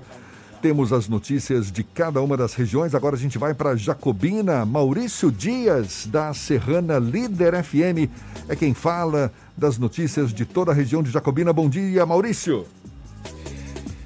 Bom dia, amigos do Isso é Bahia. Bom dia, Jefferson Fernando e todos que acompanham o programa em rede pela Tarde FM nesta manhã de quarta-feira. Preocupado com o crescimento nos últimos dias dos casos confirmados de coronavírus no município de Jacobina, que inclui um óbito, a quarta promotoria do Ministério Público Estadual emitiu recomendação com uma série de medidas que deverão ser adotadas pela Prefeitura Municipal para o controle e combate à proliferação do Covid-19 na cidade. A recomendação assinada pela promotora Rocil Garcia Matos solicita que a administração pública apresente justificativa técnica fundamentada em evidências científicas e análises calcadas em indicadores de vigilância, assistência e estratégias em saúde para manter o funcionamento das atividades industriais comerciais e de serviços não essenciais à população. A promotora também questiona a logística de profissionais, suprimentos e equipamentos e estabelece prazo de 72 horas para que a gestão municipal apresente por escrito e de modo fundamentado respostas aos questionamentos apresentados em relação à política de combate à Covid-19 no município de Jacobina.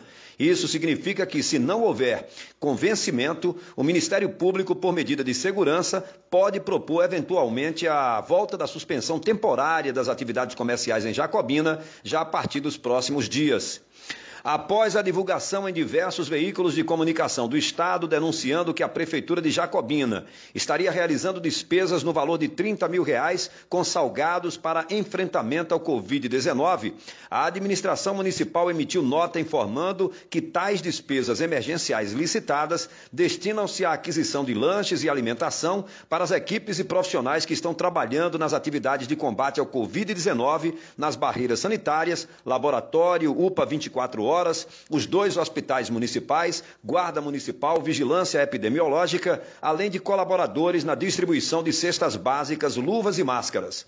A nota da Prefeitura também informa que todas as despesas estão em conformidade com os dispositivos legais e farão parte da prestação de contas junto às cortes de fiscalização. De Jacobina, na região centro-norte do estado, Maurício Dias, da Rádio Serrana Líder FM, Grupo J Sidney de Comunicação, para o programa Isso é Bahia. Obrigado, Maurício. Agora, 8h22.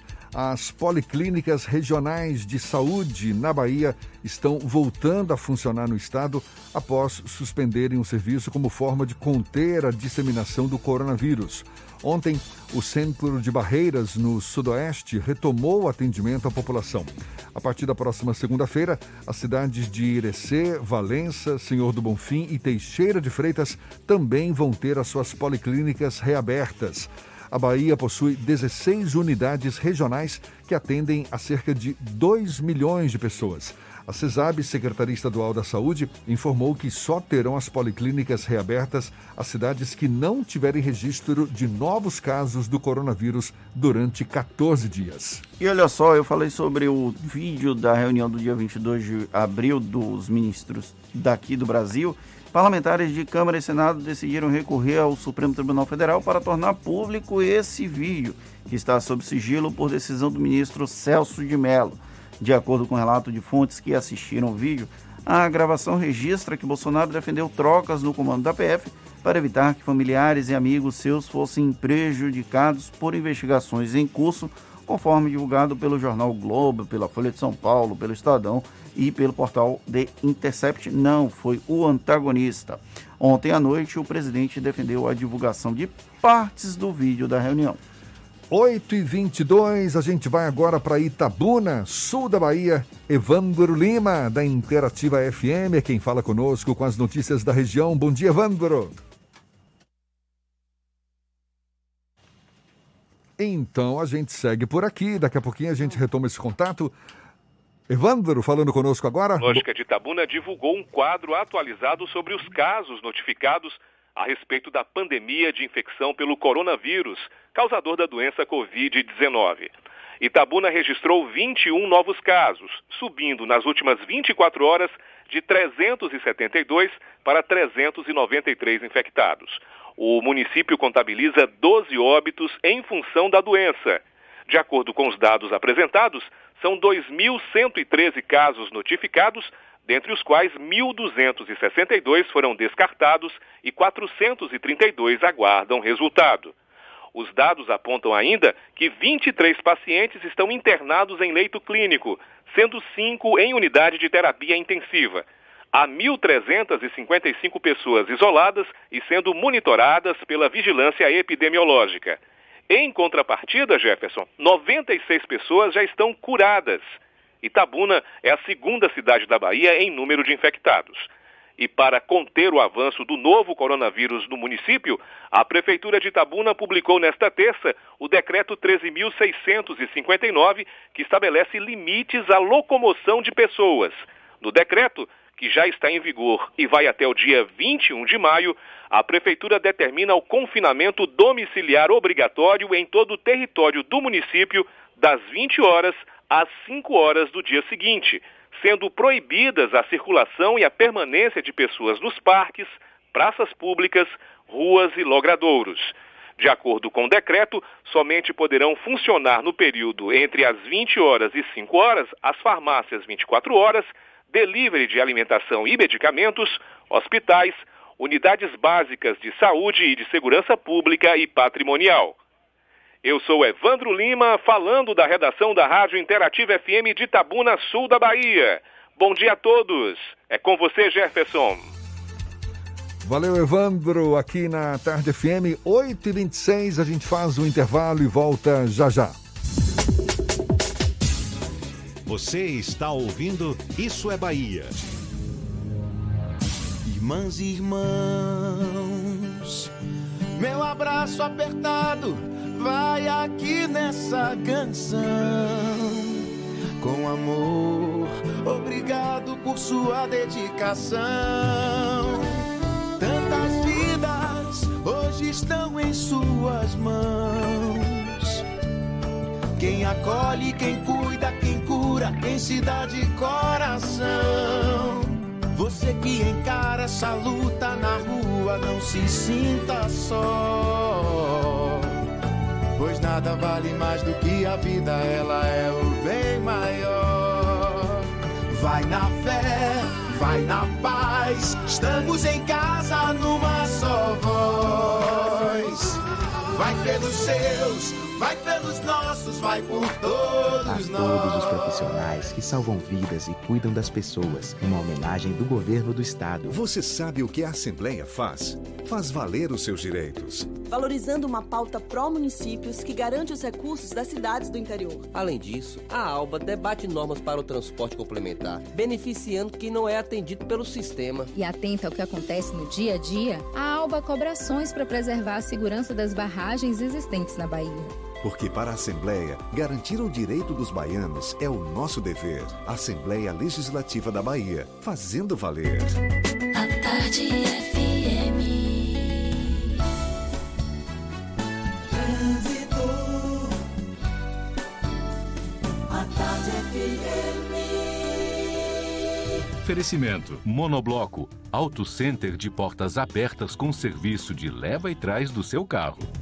A gente volta a falar com Cláudia Menezes, acompanhando o fluxo de veículos aqui na Grande Salvador. É você, Cláudia.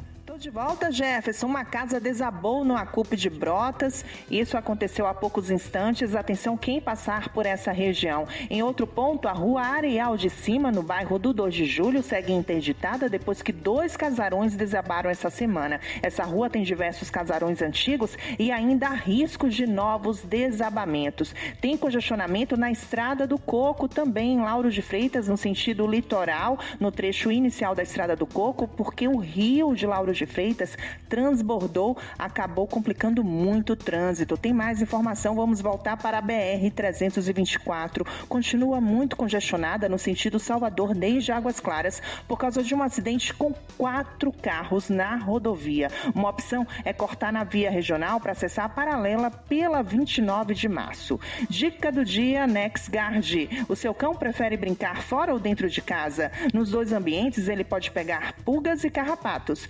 Proteja seu amigo com NexGuard, que tem sabor carne e os cães adoram. Eu volto com você, Jefferson. Obrigado, Cláudia. A Tarde FM de carona com quem ouve e gosta.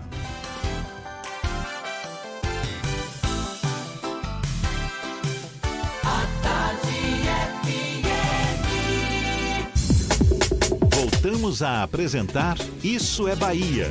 Um papo claro e objetivo sobre os acontecimentos mais importantes do dia. Em tempos de pandemia e com sérios reflexos na economia do Estado, a Bahia deve perder na faixa de 2 bilhões de reais em arrecadação de ICMS, Imposto sobre a Circulação de Mercadorias e Serviços, de acordo com o Instituto dos Auditores Fiscais. Isso num cenário em que o PIB, Produto Interno Bruto, soma de todas as riquezas produzidas no Estado, caia 5% este ano, conforme estimativa já feita pelo mercado financeiro. É uma projeção ainda a ser confirmada, mas que expressa bem o tamanho do problema que o governo deve enfrentar ao longo de 2020 com a esperada diminuição dos recursos financeiros. A gente fala mais sobre o assunto conversando agora com o secretário da Fazenda do Estado da Bahia, Manuel Vitório, nosso convidado aqui no Issa Bahia. Seja bem-vindo. Bom dia, secretário. Bom dia, Jefferson. Bom dia, Fernando. Bom dia, ouvintes da Tarde FM. Secretário, uma medida que pode, digamos, amortecer a queda na arrecadação dos estados em geral é o plano emergencial de ajuda já aprovado pelo Congresso Nacional, ainda na dependência da sanção do presidente Jair Bolsonaro. Como é que o senhor avalia essa ajuda que deve ocorrer? Vai ser a grande salvação ou o governo ainda precisa de um plano B? Olha, na verdade, nós nos preparamos, né, já desde o início do ano, quando começamos a ver a, o reflexo é, causado, reflexo econômico, econômico causado pela pandemia na Ásia e na Europa, nós já vimos que isso ia ter uma repercussão do ponto de vista econômico e, com certeza, com relação aos tributos aqui no Estado. Então, nós tomamos medidas, né? essas medidas foram ampliadas né, em março, tanto com relação à contenção de gastos, né? e como também de redirecionamento do, da nossa fiscalização. Então, nós estamos focando mais em alguns setores, em termos de fiscalização, e nós estamos também, tivemos é, diversas ações de redução de despesa, né, de redução forte de custeio. Agora, claro, preservando e aumentando, inclusive, a despesa na área de saúde e nas áreas sociais. Pois é, secretário, a queda na arrecadação, isso é um fato. Não só a Bahia, mas os estados em geral, também prefeituras devem enfrentar ao longo da pandemia uma queda na arrecadação de impostos, a necessidade de investimentos na saúde, conforme o senhor mesmo destacou agora, para enfrentar a pandemia. Agora, tudo isso deve impactar nas ações do governo em outras áreas, em obras, outros investimentos do governo. Quais áreas seriam as mais afetadas por conta dessa situação? Bom, os primeiros são as áreas meio, né? As áreas de apoio. Essas já tiveram imediatamente seu, suas liberações reduzidas. É, agora, todas as áreas, né, com exceção, volto a dizer, da saúde e aquelas que são é, ações sociais diretamente voltadas à mitigação dos efeitos do Covid, esses, essas, esses recursos foram até ampliados. Para você ter uma ideia, Jefferson, é, nós já investimos diretamente com o Covid mais de meio bilhão, 524 milhões de reais, sendo que 349 milhões diretamente do Tesouro. Isso no ambiente em que você mesmo está falando, que é verdade, no ambiente de queda de arrecadação. Então, o esforço do Estado é muito grande. Nós já enfrentamos enormes desafios no passado, mas nada parecido com esse. Agora, qual é a nossa é, prioridade? Manter a máquina funcionando, os serviços essenciais à população e socorrer a população, né? principalmente ah, com utilização, eh, ampliação de leitos, né?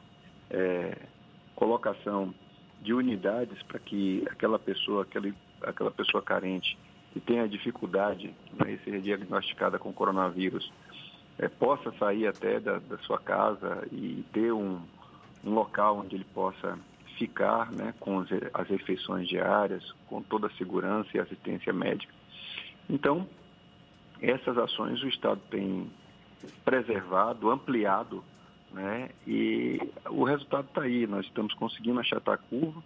Havia uma previsão de pico já em abril, isso não aconteceu, né? Agora é maio, devemos estar enfrentando agora no final de maio.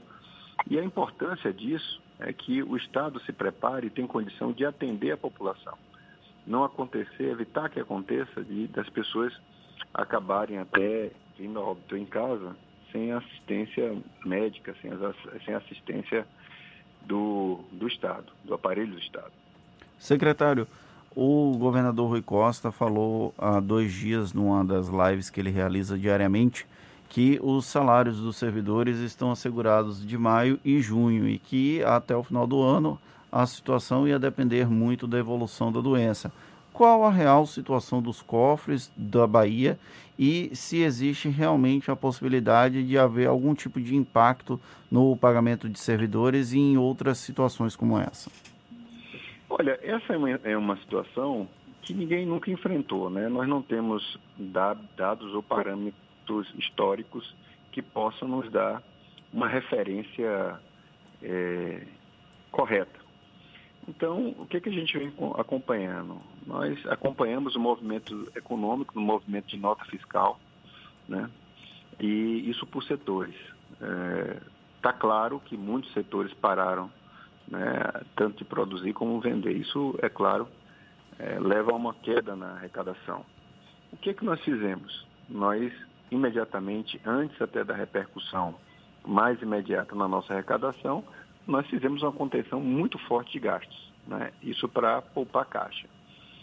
Estamos também recorrendo judicialmente, né? você viu, a gente conseguiu é, eliminar com relação ao pagamento da dívida da União, a Bahia sempre pagou corretamente todos os seus as suas operações de crédito, mas nesse momento o que a gente pede não é um perdão, mas uma postergação, como tem acontecido para vários segmentos, inclusive da iniciativa privada, é, e foi, já foi concedido. Tem outras operações também que nós, nós entramos. Né? É, estamos concentrando os esforços no combate à sonegação. É, temos um comitê de recuperação de ativos, é, que é o CIRA, né? com a participação do Ministério Público, da Polícia, enfim, porque tem algumas, infelizmente, algumas, é, algumas empresas que, independente de estar ou não em crise, fazem a sonegação. A gente está concentrando nesse, nessas empresas, evidentemente não naquelas que estão com problema real em função é, da atividade econômica, né? Enfim, é, esse é um, um, movimento que nós não temos como fazer uma projeção é, nem de médio prazo. Né? Nós estamos vivenciando, tomando as providências para que não falte dinheiro em caixa né, para o pagamento de, de servidores e principalmente para as ações de combate à pandemia. Temos conseguido, temos obtido êxito. Agora, é, o que o governador falou né, é a palavra, a palavra de garantir. Garantir. Garantir que é, essa situação não vai continuar assim, pode até ter algum momento aí de, de mais dificuldade econômica, está se falando em 5% de, de, de decréscimo do PIB, você mesmo falou que o Instituto dos Auditores prevê 2 bilhões, pode até ser mais a, a perda na nossa arrecadação. Então, é, isso vai depender muito do que ocorra. Agora, a preservação do aparelho, né, do funcionamento do Estado, ele é, ele é muito importante. Não só para profissionais da saúde, mas profissionais também de segurança pública. Enfim, é nesse momento em que o Estado é mais demandado. Então, o Estado da Bahia está atento, tem um governo profissional, tem uma liderança é, disposta, que é o governador Rui Costa, é, decidida. Então, nós vamos superar esse momento com certeza. Mas existe algum risco de, por exemplo, atraso de salários ou ainda não é possível fazer esse tipo de avaliação? O risco existe, né? Se é, a, a situação é, não continuar controlada como está, né? É, a garantia ninguém pode dar. Né? Não tem é, não tem estado hoje no Brasil que possa garantir esse pagamento de salários. Agora, o que nós estamos fazendo são as ações necessárias para preservar. Então, embora não haja garantia, nós está, estamos trabalhando para que não haja esse problema, né, nem no pagamento de salário, nem de falta de recursos para eh, as ações de combate à pandemia. Secretário, quais são os setores na Bahia em que a redução no recolhimento do ICMS tem sido maior e, como consequência, sofrendo um abalo maior por causa da diminuição dos negócios? Olha, o varejo, de uma maneira geral, tem, tem tido uma, uma queda muito grande, né? É, a, a, arrecadação também com petróleo, essa despencou. Então, nós já estamos prevendo uh, para esse mês, agora de maio, uma queda na nossa arrecadação do ICMS, que é o nosso principal é, tributo, em cerca de 30% a 35%. Então, estamos tra trabalhando para tentar reverter, para tentar é, que essa, essa queda não seja tão grande, né? É, ainda tem margem, sempre tem margem para é, combater a sonegação de tributos, né? principalmente naquilo que é, dentro da economia ainda está rodando, ainda está faturando adequadamente. Então, é, estamos nos dedicando um pouco mais a isso, mas a queda é uma queda assustadora, é algo que é, não tem precedentes. Secretário, qual é a avaliação que o senhor faz, como o senhor mesmo destaca, uma queda sem precedentes, um cenário sem precedentes? Qual é a avaliação que o senhor faz desse cenário a médio, longo prazo? O atual governo ainda tem o ano de 2020, 2021 para colocar em prática suas políticas. A partir de 2022, novas eleições. O possível futuro novo gestor público do Estado vai encontrar qual cenário, qual situação do governo estadual? Olha, é, essa é uma pergunta muito interessante. Até agora ainda não me fizeram não. É uma avaliação muito interessante. Por quê? Porque o estado da Bahia é um estado pouco endividado. Né? Então, é, o que você tem de decréscimo de, de dívida, né? e as dívidas, você sabe que as operações de crédito são feitas com o governo, são sempre de 10 anos a mais, né? Quando você faz algum tipo de operação de crédito. E a nossa, ela tem uma, uma queda, é, não só em relação à arrecadação, mas ela tem uma queda programada durante os próximos anos que é bastante é, significativa. É, a Bahia é um estado pouco endividado. Então, uma das estratégias que nós estamos é, apostando é numa uma rediscussão dessas dívidas, né? Existe é, a possibilidade é, disso acontecer, efetivamente. Alô? Pode, pode, pode falar. continuar, estamos ouvindo. É, existe a, a possibilidade é, dessa reestruturação. A gente já tem conversado com organismos nacionais e internacionais, né? De forma que a gente pode equalizar o, o fluxo, né? De despesa, de dispêndio, por esse, é, dessa forma. E isso deixaria uma situação um pouco mais equilibrada. A outra coisa também é que durante esses anos da nossa gestão, a gente aprendeu muito no controle é, e na é, qualificação do gasto público. Então, se você for olhar a curva de crescimento de despesa do estado da Bahia, ela tem decrescido muito nas atividades meio, o que gera recursos para as atividades finalísticas. O que, que o senhor chama de então, atividades meio? A atividade finalística é, vamos dizer, é, é a escola, né, é a educação, é a saúde, é a segurança. O que é atividade meio? Atividade meio é a própria é, fazenda, né, atividade da fazenda, a atividade da Secretaria da Administração, atividades que não são a ponta, o serviço essencial do Estado. Certo. Então, essas atividades, elas têm sofrido uma, um decréscimo de recursos, isso sem perder produtividade, né?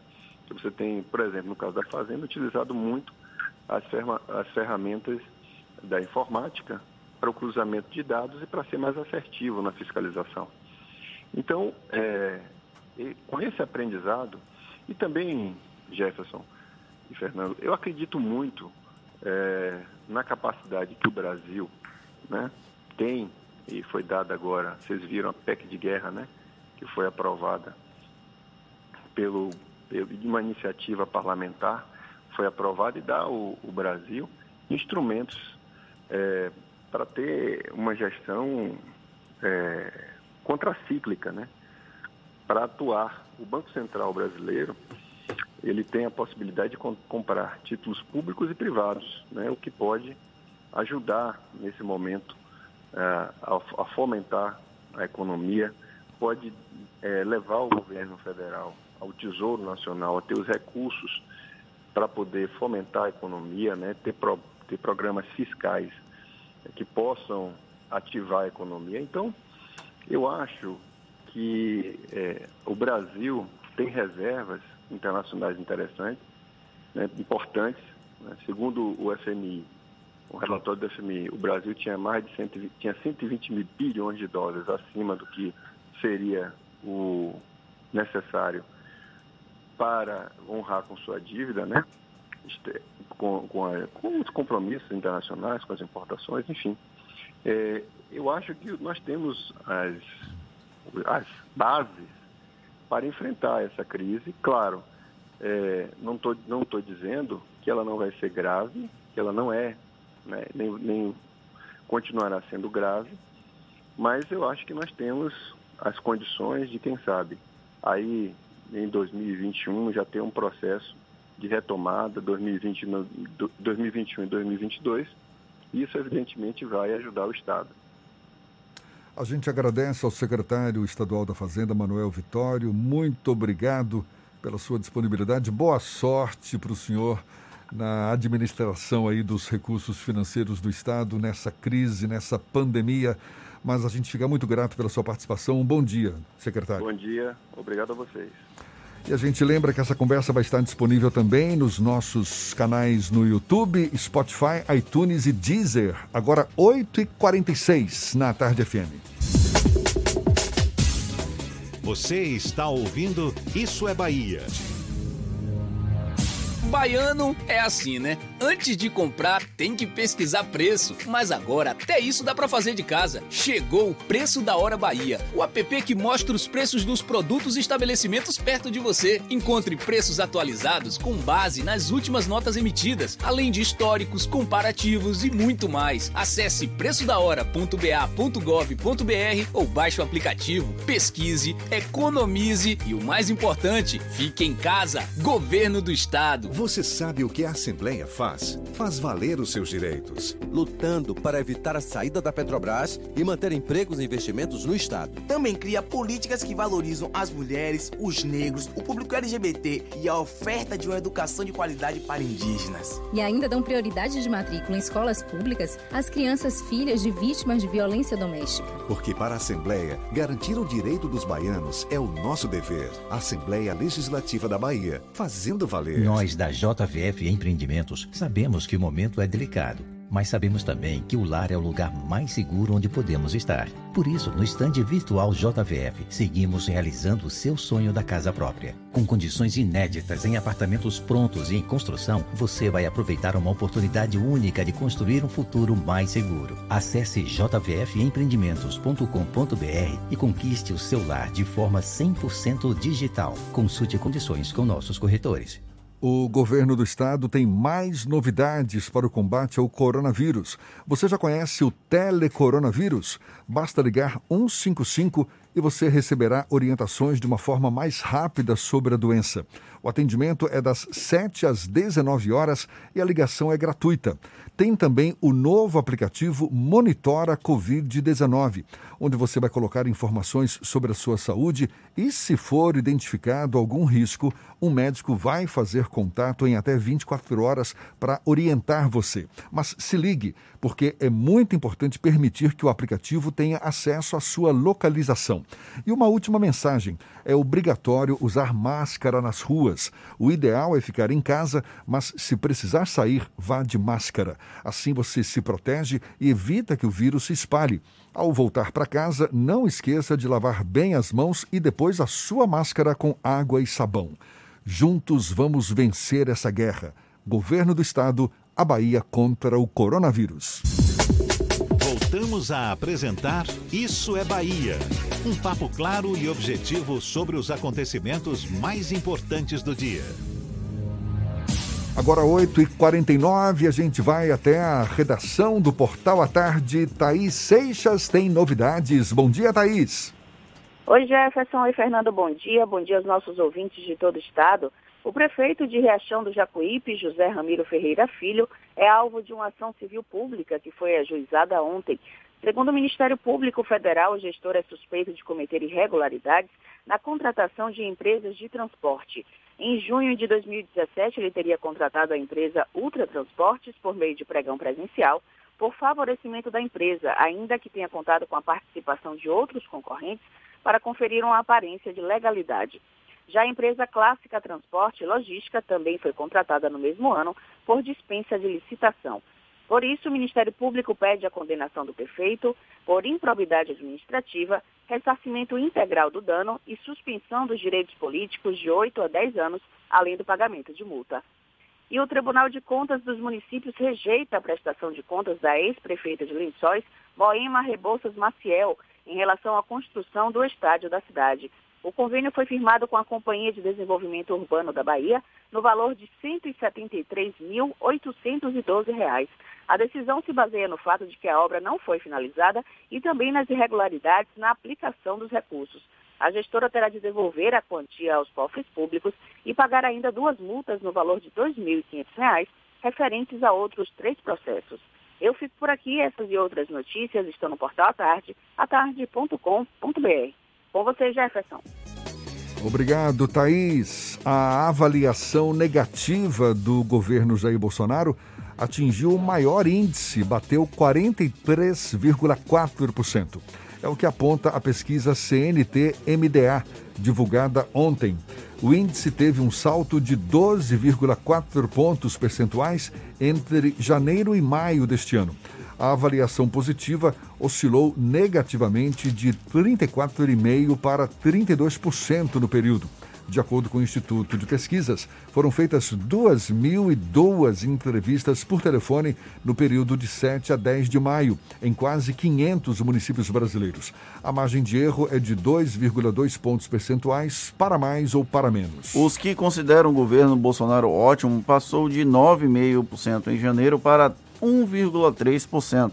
Bom, caiu de 25% para 17,7%. Regular eram 32,1% em janeiro e agora 22,9%. Os que avaliaram o governo Bolsonaro ruim eram 9,5% e passaram para 11,1%. Já os que consideram péssimo foi de 21,5% para 32,3%. Agora a gente vai para Jequié, Cidade Sol, Márcio Lima, da 93 FM e as notícias da região. Bom dia, Márcio. Bom dia, Jefferson Beltrão. Bom dia, Fernando Duarte. Bom dia, ouvintes do Isso é Bahia. A Justiça decidiu suspender a reunião marcada para as 17 horas de ontem, que votaria a admissibilidade do pedido de afastamento do prefeito de Jequié, atendendo o mandado de segurança impetrado pelos vereadores Ramon Fernandes, Lignaldo Lopes, Jackson Roberto, José Simões, Eliezer Filho, Márcio Melo e Valdemir Braga alegando em síntese que a referida sessão viola normas regimentais e legais, notadamente, quanto ao exercício da função legislativa dos impetrantes. O parecer jurídico da Câmara esclareceu que o objetivo da realização da sessão extraordinária é exatamente deliberar sobre matérias urgentes ou de interesse público relevante. Por essa razão, não se estabeleceu prazo mínimo para a convocação. O presidente da Casa disse que vai remarcar. Já vereadores da, da base do prefeito disse eh, achar um momento muito é, impróprio para apreciação da matéria. O tenente-coronel Gondim, comandante do 19 Batalhão de Polícia Militar de Jequié, entregou ontem, em solenidade realizada na sede do 19 Batalhão, a viatura destinada à Ronda Maria da Penha, que vai compor a rede de proteção à mulher em condição de vulnerabilidade e vítima de qualquer tipo de violência. A implantação da Ronda Maria da Penha na cidade de Jequié atende a uma solicitação do deputado estadual Euclides Fernandes, que solicitou em audiência ao comandante-geral da PM, o Anselmo Brandão, a necessidade de implantação aqui do nosso, no nosso município.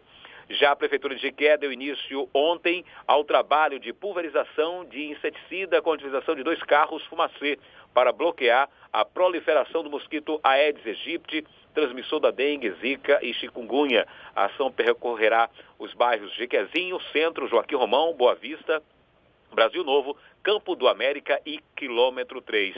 Só para que nós tenhamos é, a noção da necessidade desse trabalho, de janeiro até o dia 7 de maio deste ano, foram notificados 782 casos prováveis de dengue, sendo 249 casos positivos. Eu fico por aqui, ao vivo de Jequié, da Rádio 93 FM, Márcio Lima, para o Isso é Bahia. Forte abraço. Valeu, Márcio. Abraço para você também. A gente encerra nosso giro indo agora para Paulo Afonso, norte da Bahia. Zuca, da Cultura FM, bom dia. Fala pra gente das notícias da região. É você, Zuca. Bom dia, bom dia, Jefferson, bom dia, Fernando, toda a equipe do programa Isso é Bahia, falando aqui de Paulo Afonso, capital da energia elétrica, eh, desejando uma excelente quarta-feira para todo mundo, viu? Bom, a gente vai atualizando aqui números com relação ao coronavírus, a Covid-19. Paulo Afonso tem oito casos confirmados, 36 casos suspeitos, 428 casos sendo monitorados e cinco casos são considerados recuperados. É, também destacamos que Paulo Afonso é, está com uma estrutura de um hospital de urgência Covid, neste momento com quatro leitos de UTI e dez alas de enfermaria. Destacamos também que nessas últimas horas deu entrada um paciente da cidade de Glória neste hospital de urgência Covid. Ele é, está recebendo toda a medicação necessária para a sua recuperação. É o primeiro paciente que dá entrada nesta unidade de urgência de Covid que fica aqui em Paulo Afonso, região norte da Bahia. A gente destaca também que nos próximos dias o Laboratório Central, com base aqui em Paulo Afonso, também será responsável por testes com relação ao coronavírus. Né? São quatro núcleos no estado e um deles será aqui na capital da energia elétrica. Olha, alteração na área policial nestas últimas 24 horas, Ministério Público e Polícia Federal cumprem mandados de busca e apreensão aqui em Paulo Afonso, quatro mandados de busca e apreensão foram cumpridos por equipes da Polícia Federal e promotores de justiça nestas últimas 24 horas. As ordens judiciais relativas aos mandados foram emitidas pela Zona Eleitoral 181, com sede aqui em Paulo Afonso, a requerimento do Ministério Público Eleitoral. O objetivo dos promotores de justiça com as buscas é reunir provas em investigação sigilosa que foi instaurada após a divulgação de notícias falsas e do impulsionamento de propaganda eleitoral negativa através das redes sociais e de aplicativo de mensagens durante o período eleitoral de 2018. Nas residências de quatro investigados, os policiais federais localizaram e apreenderam documentos, agenda, dispositivos de armazenamento e computadores. São informações aqui da capital da energia elétrica, Paulo Afonso, Rádio Cultura. Aqui o amigo Zuca. Acabou! Acabou, Fernando! Encerramos mais um é Bahia. Muito obrigado pela companhia de todos vocês. Amanhã às 7 da manhã estamos de volta para Salvador e em torno e a partir das 8 para todo o estado. Um abraço e até lá. Muito obrigado pela companhia, pela parceria, pela confiança. Aproveite bem a quarta-feira, é meio de semana, ainda tem muito chão pela frente. Amanhã tem mais. Tchau, tchau, tchau, tchau, tchau, tchau.